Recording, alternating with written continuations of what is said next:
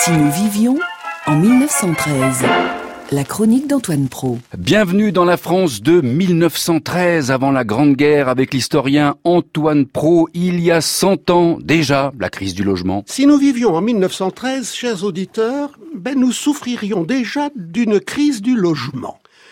Il n'y aurait qu'une minorité d'entre nous, les plus fortunés, pour être bien logés, pour habiter une maison ou un véritable appartement. Je veux dire un appartement dont la porte donne sur une entrée ou un vestibule à partir de laquelle se distribuent les pièces, les pièces de réception, salon et salle à manger, parfois bureau, les chambres à coucher, où les visiteurs n'entrent pas, et la cuisine, de préférence un peu isolée, pour que les odeurs n'envahissent pas tout l'appartement, mais aussi pour que les domestiques n'entendent pas ce qui se dit.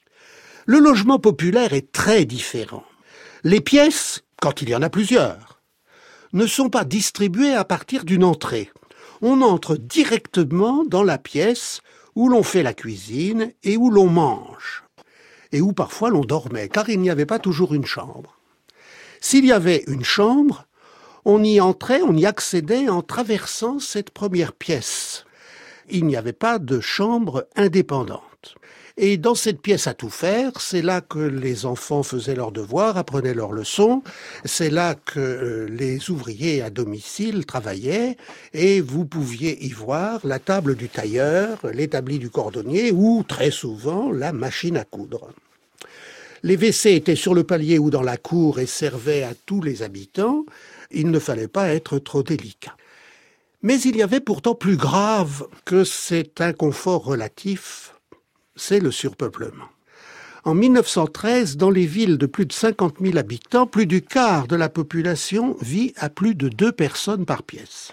La cuisine comptant naturellement comme une pièce. À Paris, en 1900, on comptait 44 000 logements d'une pièce abritant au moins trois personnes.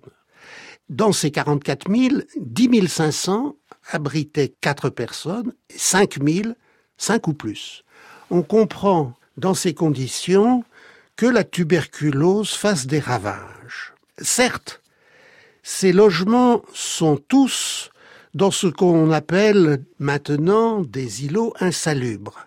Mais toutes les villes ont des îlots insalubres. Et toutes ces zones insalubres sont densément habitées.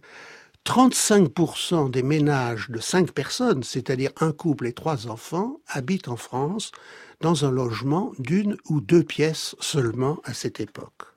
Et c'est le moment où l'on fait les premières lois sur euh, ce qu'on appellera, qu'on n'appelle pas encore, mais qu'on appelle aujourd'hui les HLM. Et les HLM, ce sont des logements populaires conçu avec le plan et la distribution des logements bourgeois, c'est l'entrée dans un certain confort, dans une certaine modernité, c'est le transfert aux classes inférieures de la société des modes d'habitat de la bourgeoisie, une entreprise au long cours qui n'est pas encore terminée.